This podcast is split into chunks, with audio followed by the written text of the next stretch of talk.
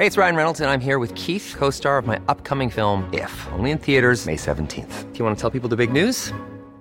All right, I'll do. Sign up now and you'll get unlimited for $15 a month in six months of Paramount Plus Essential Plan on us. Mintmobile.com slash switch.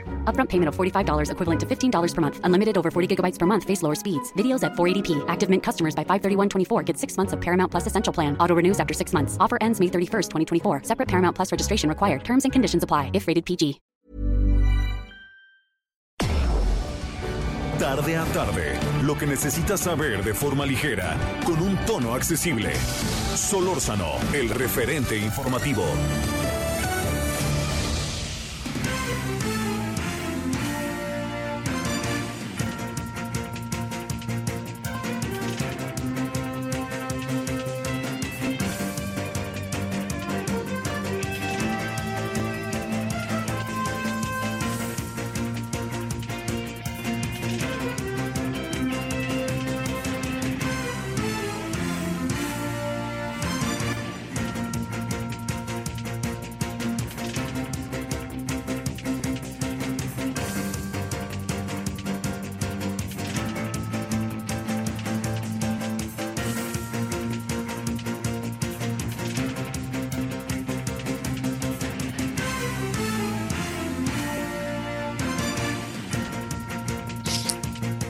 Buenas tardes, ahora a las 17 con 1 en la hora del centro, transmitiendo desde esta muy nublada ciudad de Mérida, en Yucatán, haciéndose de noche. Todo indica que esta noche va a llover por acá, en este bellísimo lugar en eh, Yucatán. Bueno, va a llover en Mérida, que eh, pues está cerrando su tianguis turístico.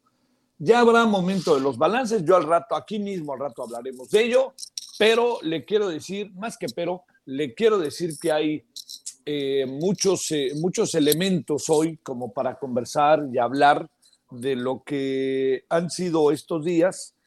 Eh, a ver, un tema ahí que se lo pongo por delante, que se, digamos, las, las discusiones están tratando a como dé lugar de, de, pues, de, de, yo cómo diría, como de atomizar al Instituto Nacional Electoral.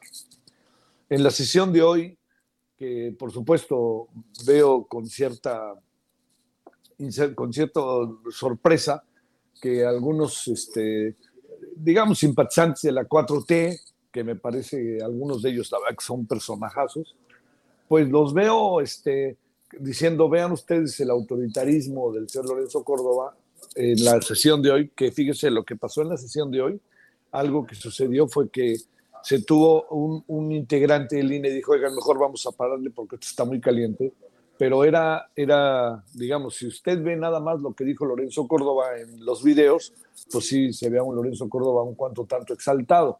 Pero si usted trae todo el antecedente de la sesión que estuvimos siguiendo, pues la verdad que sí se trataba como de lugar reventar en algún sentido la sesión. Y entonces le dijeron, ya ven cómo se ponen, interrumpían y interrumpían y interrumpían y, este, y, digamos, se, se, acaban las reglas. Es que por ahí va, la, por, ahí, por ahí viene, ¿no? por ahí va, por ahí viene ya todo el asunto. Hablo de la sesión hoy del INE, eh, se tuvo que decretar un, un receso, eh, una discusión muy fuerte entre el representante suplente de Morena y el presidente del instituto, Lorenzo Córdoba. Pero el tono, o sea, yo, yo, yo, le, yo le pido si usted hace un análisis de lo sucedido, le pido atentamente que cuando lo vea, no solamente vea el video en el que se ve cómo habla Lorenzo Córdoba, sino que se vea también lo que previamente se había dado, dicho, este, lo que se había visto, lo que se había dicho, lo que se había expresado antes, antes del el video en donde Lorenzo Córdoba plantea lo que plantea. O sea, es una secuela, para que usted me entienda, ¿no? No lo veamos solamente con el momento concreto del señor, este, eh, del, eh, representante suplente de Morena, porque es un asunto que está ahorita como muy caliente, está muy en redes, ¿no? Bueno, eh, por ahí va parte de la tarde. A ver, otro asunto es momento, habrá que revisar cómo le fue al presidente. Yo soy de la idea de que al presidente le fue bien. Yo soy de esa idea.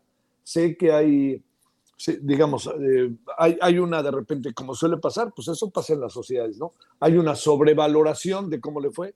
Y por otra parte, ahí vean ustedes el ridículo que hizo y vean cómo estaba sentado. Yo, yo en eso no me detengo mucho.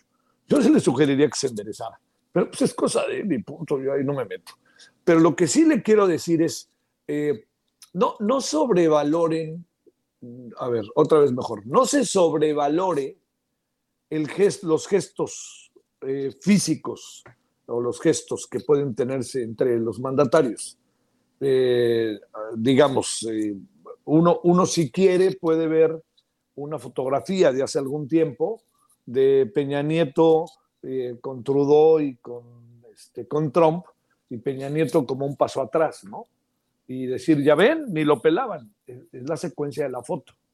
No sabemos qué pasó en ese momento, porque lo que vemos es nada más, ¡pum!, la foto y listo. Mire, yo he visto a tantos presidentes de Estados Unidos y de México que se palmean la espalda y que se agarran la pierna en tono cariñoso, en tono afectivo, que no exagero si digo que son como seis. Lo hizo Ronald Reagan, lo hizo eh, George Bush, pues, como no lo iba a hacer con Salinas. No recuerdo ni de Fox ni de, ni de Cedillo, pero recuerdo cercanía inicial este, de parte de Obama y expresiones muy elogiosas de Enrique. Recuerdo a Felipe Calderón con George Bush, este hijo, eh, recuerdo muchas cosas, ¿eh? Recuerden ustedes el primer encuentro Fox-hijo con eh, Vicente Fox hasta que se vino el 11 de septiembre.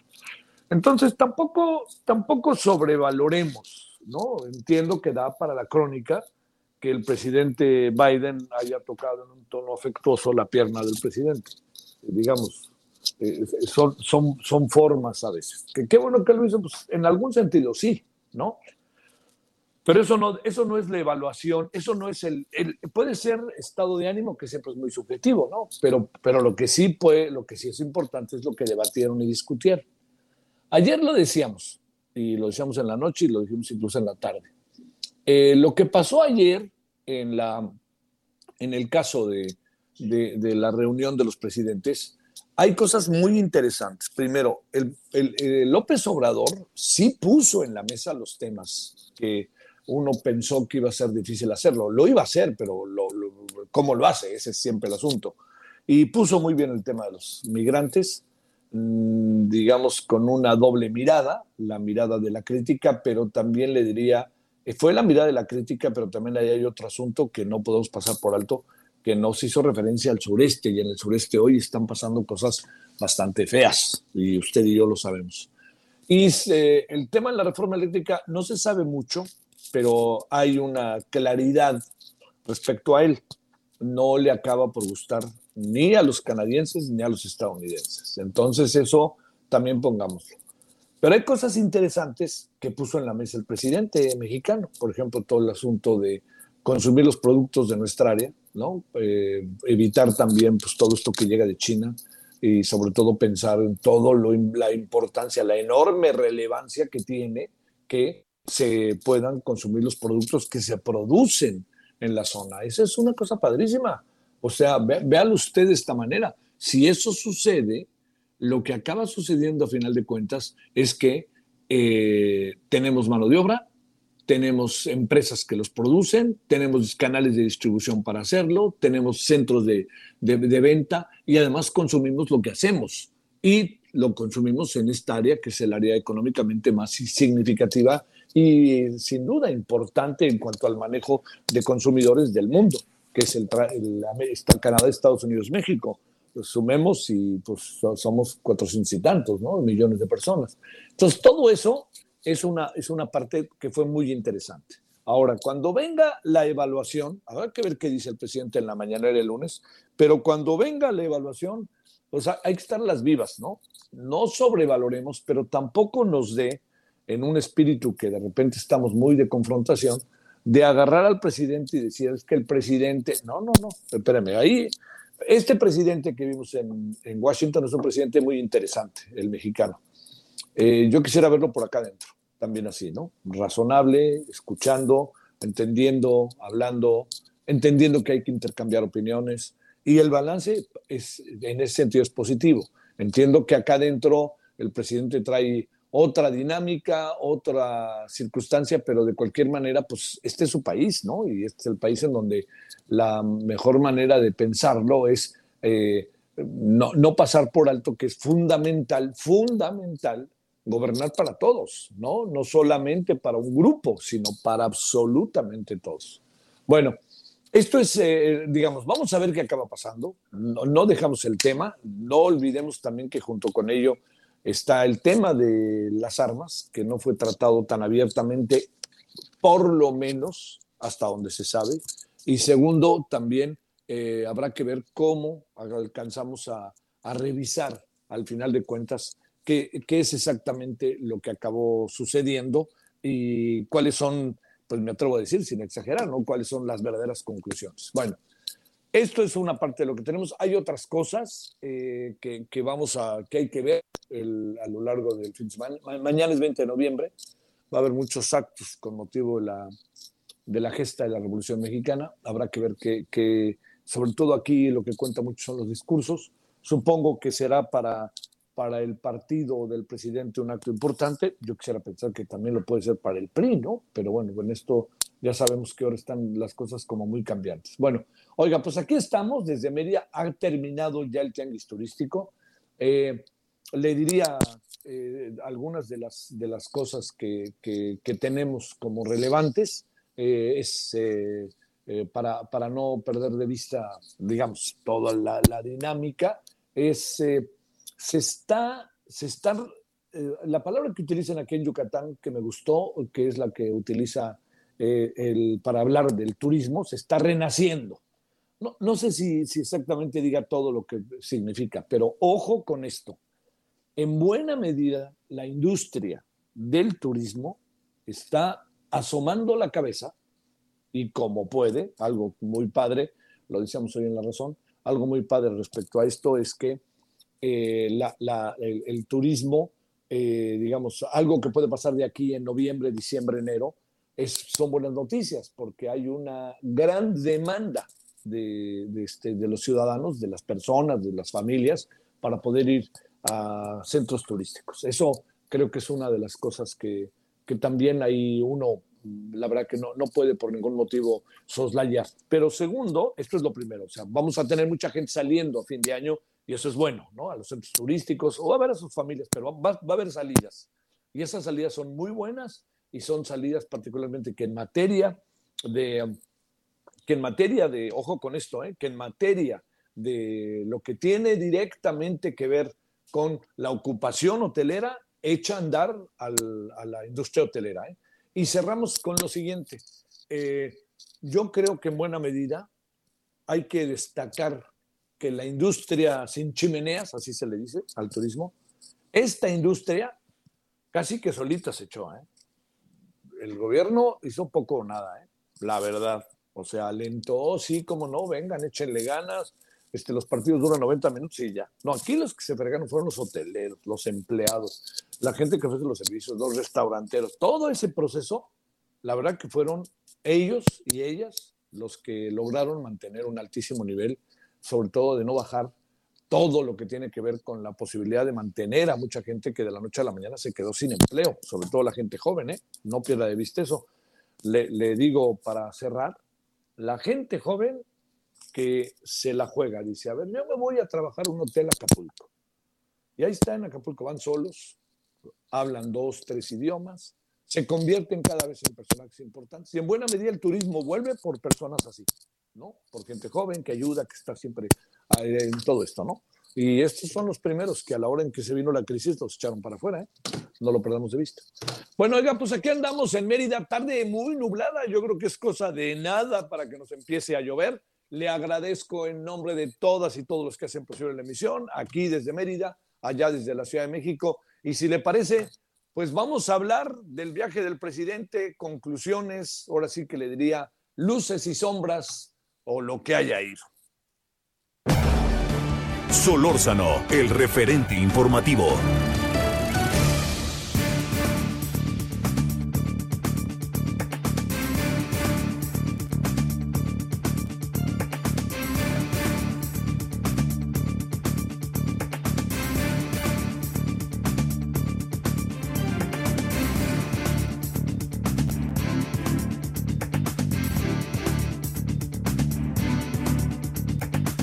Aquí andamos entonces y entremos al tema, ¿no? Del viaje del presidente, el encuentro. A mí no me gusta mucho ese concepto de tres amigos porque me recuerda una película bastante este, oprobiosa de hace algunos años, muchos sobre México y este, un poco como, no me gustó, punto. Bueno, a ver, eh, le quiero agradecer a Miguel Bazáñez. Él fue embajador de México en Estados Unidos y me da enorme gusto tener la oportunidad de saludarlo. Miguel, ¿cómo has estado? Muy buenas, muy buenas tardes. Hola, Javier, qué gusto oírte, como siempre. Un abrazo. Para ti y gracias que estás por el otro lado, mi querido Miguel. A ver, eh, te diría, eh, ¿qué, cuáles serían las ideas que en este momento es importante poner en la mesa respecto al encuentro de los tres presidentes en Washington? Bueno, yo te diría en primer lugar que, que mi opinión es positiva de lo que resultó del encuentro y de los resultados que pueden derivarse de él. Yo sé que no es la opinión imperante en, en los medios y si ves los periódicos y los principales canales de televisión y radio, más bien se, se da una imagen distinta que no comparto. Y te menciono tres cuestiones que a mí me llamaron la atención. La primera es cierto, son principalmente reuniones protocolarias, no se espera que salga nada que va a cambiar radicalmente las cosas, eso es cierto, pero eh, si tuviste oportunidad de ver el lenguaje corporal de los tres, te das cuenta que había un grado de, de comodidad, de afabilidad, que, que, bueno, contrasta enormemente con eh, la percepción que existía en la administración americana pasada, Javier.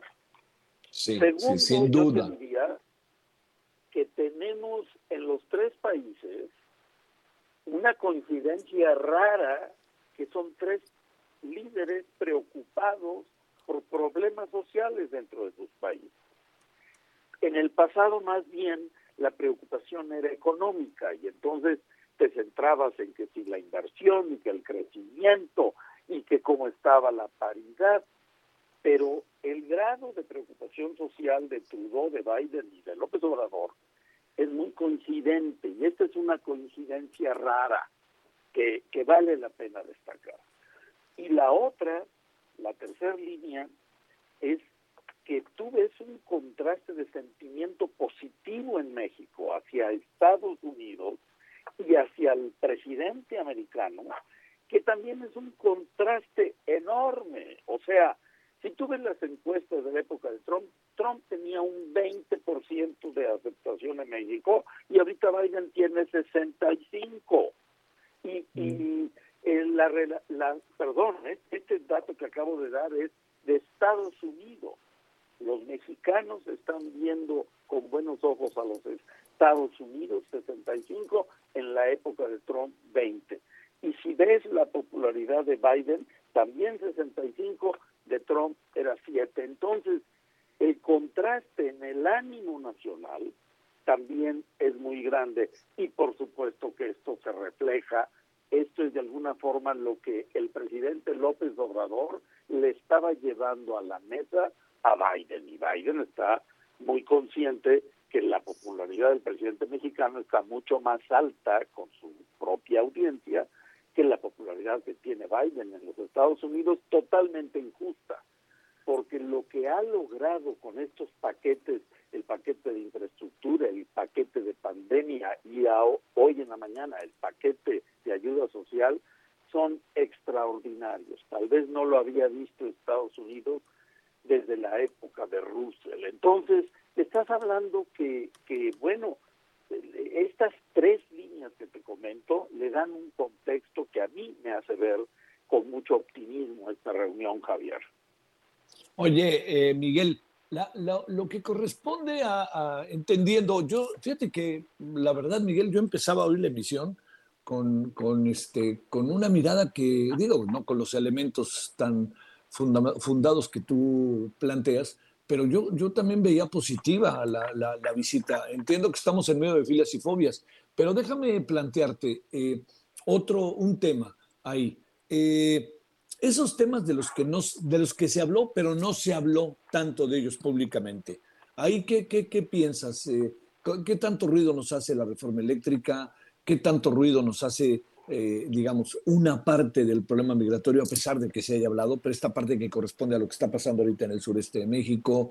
¿Qué tanto este, estas cuestiones del Estado de Derecho en México, de que se toman decisiones, la General Motors diciendo, estoy pensando si sigo o no, porque no decir que al rato me quiten todo lo que tengo? Cosas de este tipo que también entiendo que hay un exceso verbal del, del lado estadounidense al tiempo que también una defensa de sus intereses, ¿no? Claro, claro, como dices, siempre, bueno, hay que esperar que cada lado va a defender sus intereses, pero haces bien en, subrayar en la parte de, exceso verbal. Y esto tiene que ver con los medios. El exceso verbal de los medios mexicanos, bueno, no se diga.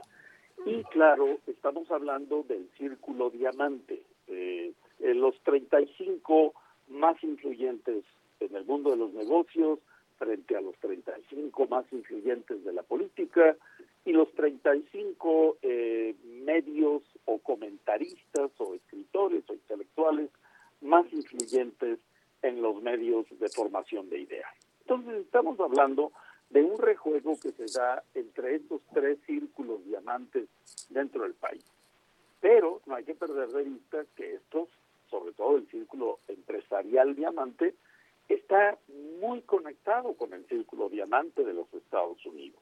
Y entonces empezamos a ver algo que antes no se veía tanto, que es como los medios de comunicación internacionales también están jugando en las políticas nacionales. Y esos son cuando aparece alguna nota en el Economist o cuando aparece una nota en el Wall Street Journal y este tipo de cosas que eh, eh, le dan materia a lo que dijiste de exceso verbal. Entonces, General Motors, por supuesto que pues tiene que hacer su lucha y trata de beneficiar, como es natural, sus intereses y surgen estas ideas de que es que el Estado de Derecho no se está respetando y pero bueno, es cierto que el presidente mexicano es muy vocal y en sus mañaneras todo el tiempo está diciendo, dime, en sus mañaneras está fijando agenda y está provocando una serie de reacciones que justifican o que le dan base a estos comentarios. Ahora, yendo a los otros dos problemas que mencionaste, el problema migratorio la reforma eléctrica, sin duda el migratorio es, es un problema real para los dos países, para México y para Estados Unidos. Eh, para México porque somos principalmente el corredor de paso de Centroamérica, ya la migración no es lo fuerte que fue en los 80s y 90s del siglo pasado, que era un millón de jóvenes yendo a Estados Unidos al año, ahorita somos más que nada corredor de paso pero, pero es un problema para México y también es un problema para Estados Unidos. Y aterrizo en lo que decías de la reforma eléctrica, sin duda las empresas que tienen inversiones en esa área, pues les preocupa y también quieren incluir, y viste las cartas que mandaron el gobernador de Texas y un grupo de legisladores, pero sin embargo esto no surgió porque no es, y ahí nos sirve ver qué pasó entre la reunión de Cárdenas y Roosevelt eh, un poquito antes de la entrada de la Segunda Guerra Mundial, cuando acababa de ocurrir la expropiación petrolera, y Roosevelt no tocó el tema. Su preocupación era la entrada de México a la Segunda Guerra Mundial, era la frontera sur, no era la expropiación petrolera. Y algo similar ocurre ahorita, de manera que para Biden la reforma eléctrica es de segunda prioridad frente a los problemas más importantes que está teniendo Javier. Miguel Basáñez, te mando un gran saludo y enorme gusto en tener la oportunidad de, eh, por este medio, estar en comunicación contigo, Miguel. Igualmente, Javier, con el cariño de siempre. Que estés muy bien. Hasta luego, Miguel. Miguel Basáñez. Es que interesante esto que dice, ¿no? O sea, cuáles son las cosas que en este momento el presidente Biden trae en la cabeza. Pues trae ahí un lío interno, ¿no? Muy fuerte. Pero bueno, vamos a la pausa y regresamos. Vamos a hablar del final del tianguis turístico aquí desde Mérida, Yucatán. Bueno, vamos y volvemos. El referente informativo regresa luego de una pausa. Ever catch yourself eating the same flavorless dinner three days in a row? Dreaming of something better? Well, HelloFresh is your guilt-free dream come true, baby. It's me, Kiki Palmer. Let's wake up those taste buds with hot, juicy pecan-crusted chicken or garlic butter shrimp scampi. Mm. Hello Fresh. Stop dreaming of all the delicious possibilities and dig in at HelloFresh.com. Let's get this dinner party started.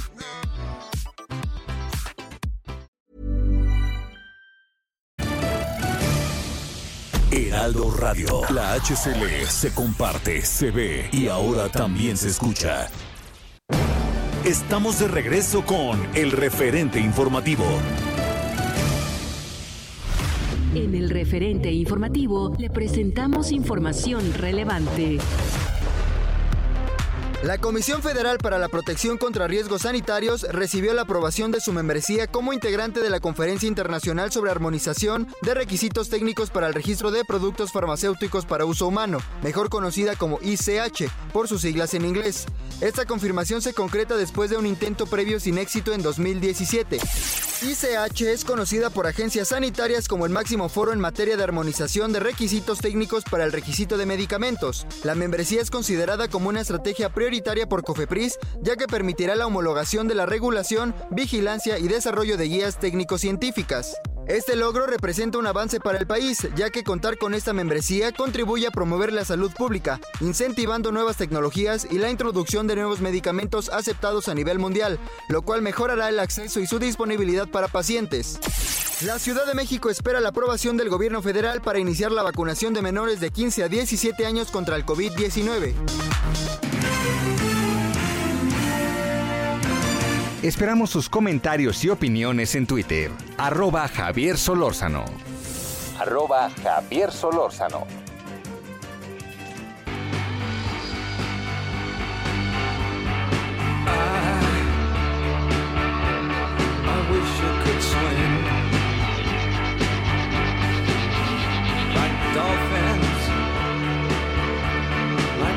Dolphins can swim. Though nothing, nothing will keep us together. We can beat them forever and ever. Oh, we can be heroes. Bueno, este es el maravilloso David Bowie. Maravilloso David Bowie. Esto se llama Heroes o Héroes. ¿Por qué nos acordamos de David Bowie? Bueno, siempre nos acordamos, pero nos acordamos también porque ayer se dio a conocer el fallecimiento de un personaje que se dedicó fundamentalmente en su vida a fotografiar a rockeros y rockeras, ¿no? Su nombre es Mick Rock, murió a los 72 años, eh, y entre otros, pues bueno, Sex Pistols, David Bowie, entre muchos otros. Entonces, pues fue un buen pretexto, primero acordarnos de alguien, seguramente usted vio muchas fotografías de David Bowie y nunca supo que eran de Mick Rock, y lo segundo, pues es acordarnos musicalmente del maravilloso David Bowie. 17 con 32 en la hora del centro, 98.5 de FM desde la Ciudad de México. Estamos hoy transmitiendo desde Mérida, Yucatán. Vámonos.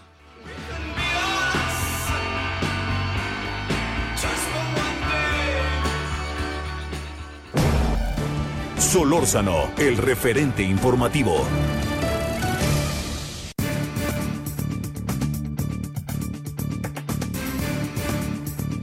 Bueno, después de que le hemos pasado encerrados, eh, las actividades presenciales pian pianito van echándose a andar.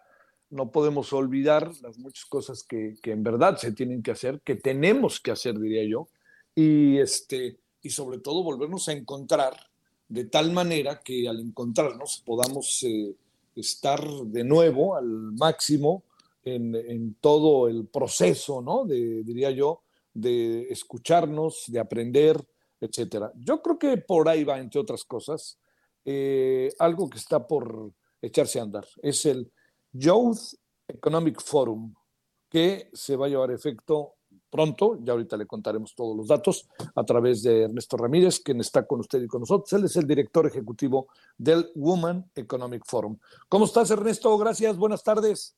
Hola, Javier, muy bien. ¿Y tú? Muy, muy buenas tardes. Gracias, gracias que estás con nosotros.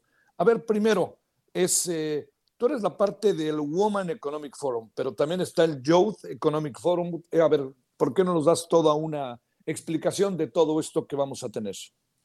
Sí, por supuesto. Pues primero agradecerte el espacio. Nosotros somos el Women Economic Forum, es el foro de empoderamiento de la mujer más importante en el mundo.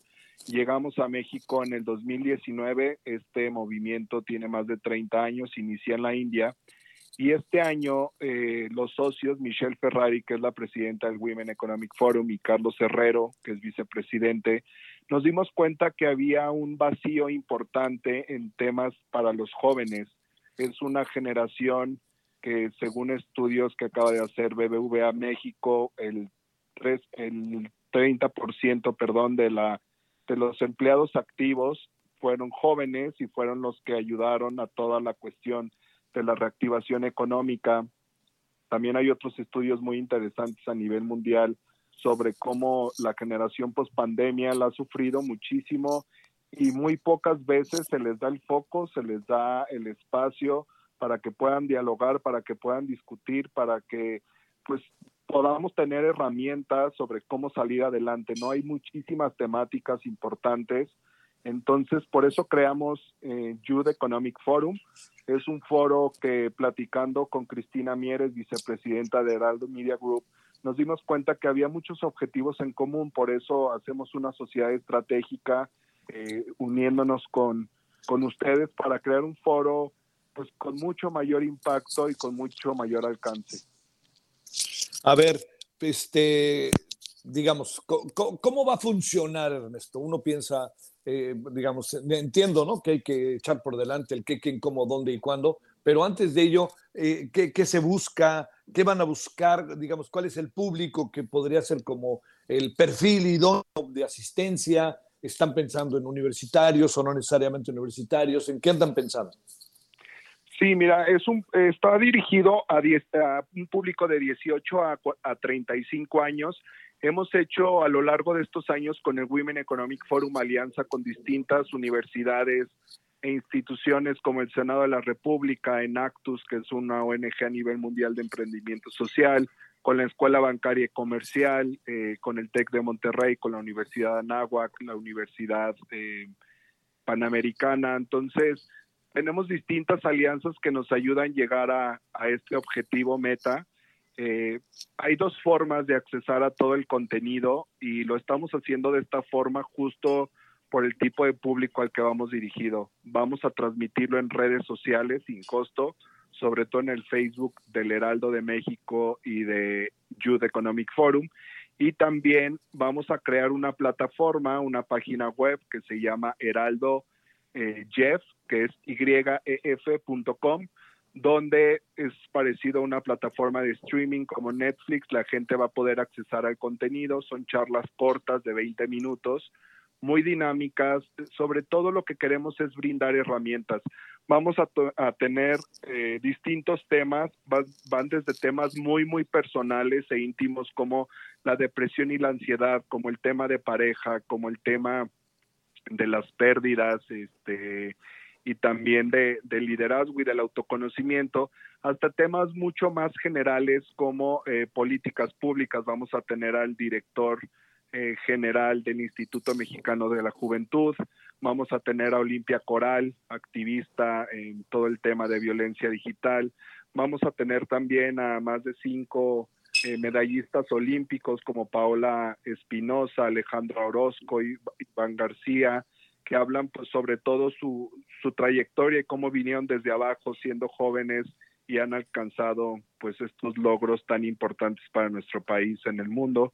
Eh, también tenemos eh, temas para, para jóvenes en el sentido de cómo crear tu currículum, cómo crear un, cómo encontrar un trabajo flexible, eh, cómo asistir a una entrevista de trabajo, la importancia de la, de la imagen pública y la imagen física. Entonces son temas muy, muy diversos. Creamos una alianza con Regina Carrot. Ella es una influencer eh, regiomontana con más de 13 millones de seguidores en todas sus plataformas. Ella está muy enfocada en psicología positiva y crea un término que se llama restartness, que es esta posibilidad de volver a empezar en cualquier aspecto de nuestra vida. Ella lo que, lo que analizó fue que más del 53% de los jóvenes en algún momento de nuestra vida hemos sufrido bullying y, que eso llevaba a cifras importantes de robo, de violencia física, violencia verbal, y es por eso que crea este término y es toda una plataforma eh, en cinco ejes temáticos eh, como happiness, wellness, eh, que, que, tiene que ver con todo el tema del bienestar, con el tema de, de, entrenamiento, pero no solo físico, sino también mental, con el tema de negocio, etcétera. Y entonces fue como una alianza donde se une el Heraldo Media Group, se une Regina, nos unimos nosotros como Youth para crear este foro eh, muy diverso, con temas muy, muy eh, pues amplios para eh, lograr darle visibilidad a los jóvenes y también herramientas que les ayuden en el día a día. Me parece formidable. Oye, eh, el Youth Economic Forum, eh, te pregunto, Ernesto, ahora sí que, ¿cómo se inscribe uno? ¿Cuándo empieza? ¿Habrá algo que será presencial? ¿Todo es Zoom? ¿O cómo funciona? Sí, a, ahorita todo va a ser digital. Eh, este año, dada la pandemia, lo vamos a hacer digital. Esperamos el próximo año ya hacerlo 100% eh, físico. Eh, hay dos formas de, de, accesar a todo el contenido. Como les comentaba, es totalmente gratuito. La primera es registrarse en la página eh, web que es www.heraldoyef.com y es tipo Netflix. La gente va a poder accesar desde el 30 de noviembre y el 1 de diciembre y va, eh, cada día se desbloquean 20 conferencias en los distintos ejes temáticos y pueden verlo a cualquier hora del día, en cualquier momento. Y paralelamente a lo largo del día vamos a estar transmitiendo las conferencias en el Facebook tanto del Heraldo de México como de Youth Economic Forum. Y eso pues nos ayuda muchísimo eh, para llegar a más gente y que sea muy, muy fácil. Solamente hay que seguir estas páginas y te va a aparecer la notificación de que estamos transmitiendo y es todo. Te mando un gran saludo, Ernesto. Suerte, que esto esté bien. Ya nos vas contando, ¿no? Claro que sí. Muchísimas gracias. Un gusto saludarte. Hasta luego. Buenas tardes. Bueno, ya escuchó usted Youth Economic Forum y ahí le estará contando el Heraldo sistemáticamente cómo van las cosas. Ahora 17 con 41 en la hora del centro, ya es viernes 19 de noviembre. Solórzano, el referente informativo.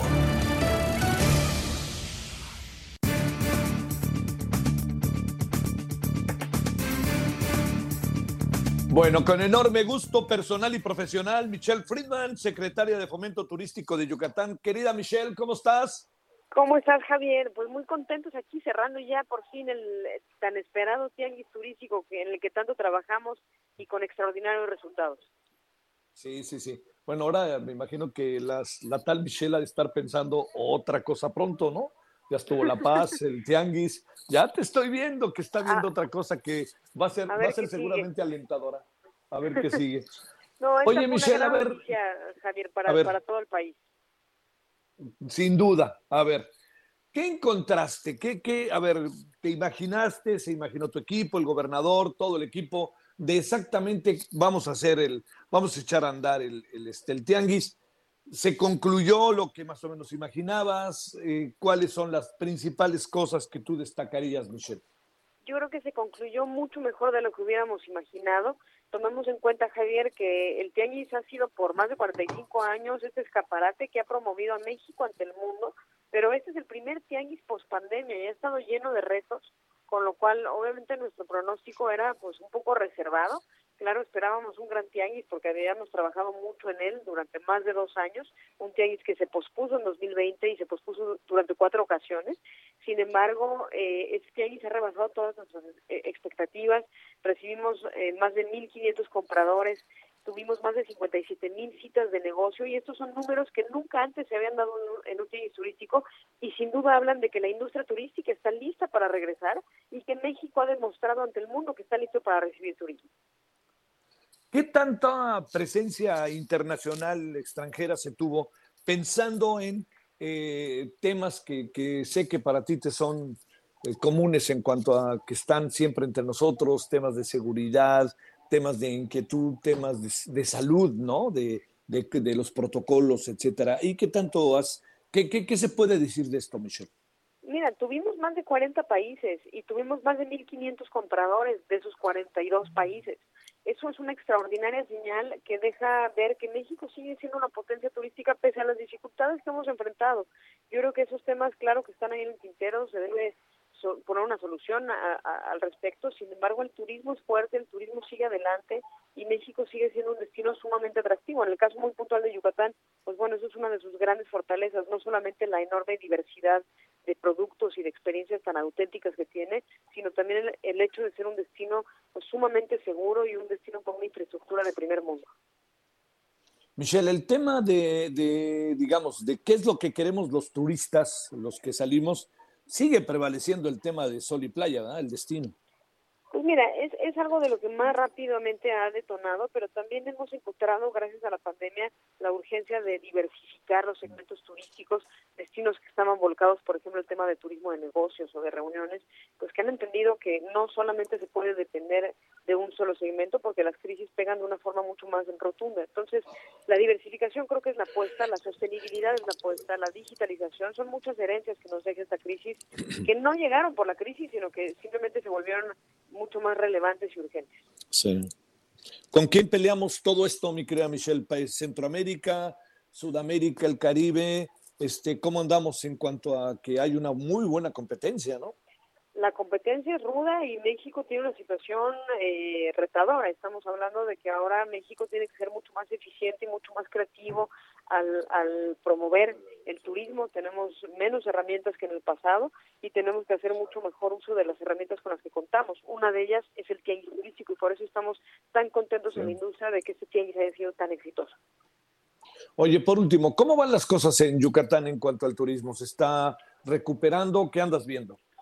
Pues vamos muy bien. Nosotros en 2019, justo antes de la pandemia, tuvimos un año récord, un año con muy, muy buenas uh, noticias y resultados, eh, un año donde llegaron más turistas que nunca en la historia y donde tuvimos más conectividad, más inversiones, más derrama económica. Obviamente el COVID nos pegó muy fuerte como el resto del mundo y empezamos ahora a recuperarnos. Yo creo que el Tianguis va a ser un parteaguas para Yucatán. En el marco del Tianguis pudimos presentar más de 150 nuevos productos de inversión turística que, que están descentralizados en todo el estado y que nos han colocado ya en la tercera posición a nivel nacional como el destino con más captación de inversión turística y eso también es una gran noticia. Claro que sí. Michelle, te mando un gran saludo y una felicitación en verdad. ¿eh? Creo que estuvimos en un momento importante para un país que tiene como una de sus principales fuentes de ingreso el turismo y que te diría, pues, este, otra vez echó a andar la bola lo más rápido que se podía. Te felicito y te agradezco mucho todo. Muchas gracias, Michelle. Muchas gracias, querido Javier. Te mando un fuerte abrazo y, y saludos a toda tu audiencia. Gracias, gracias. Hasta luego, Michelle Friedman, quien es la secretaria de Turismo y Cultura del Estado de Yucatán. Es, eh, pues estas cosas no se, oiga, la verdad, estas cosas no se van a ver de hoy a mañana. Ya le digo, hablé con hoteleros, hablé con restauranteros y lo que me dicen es que va poco a poco, ¿no? Echándose a andar todo. Pero ¿sabe qué es lo que me dicen que es muy alentador? Lo que le decía al inicio de la emisión. Hay mucha, hay mucha demanda de fin de año. Hay oferta y demanda, pero hay mucha demanda. ¿Qué quiere decir? Que, pues usted, yo, a lo mejor, si tenemos posibilidades, estamos pensando salir, irnos a un destino de playa, irnos a algún lugar, y más los, viajes propios de fin de año que tienen que ver con las familias, ¿no? Que las familias se van, se van a ver, pasan juntas las fiestas fin de año si no viven en la misma ciudad y todo esto.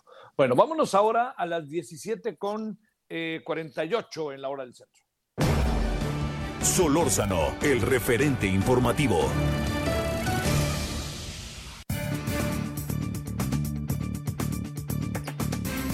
David Saucedo, especialista en seguridad pública. ¿Cómo estás, David? Muy buenas tardes. ¿Qué tal, Javier? Qué gusto saludarte a ti, el auditorio. Un placer estar en contacto otra vez.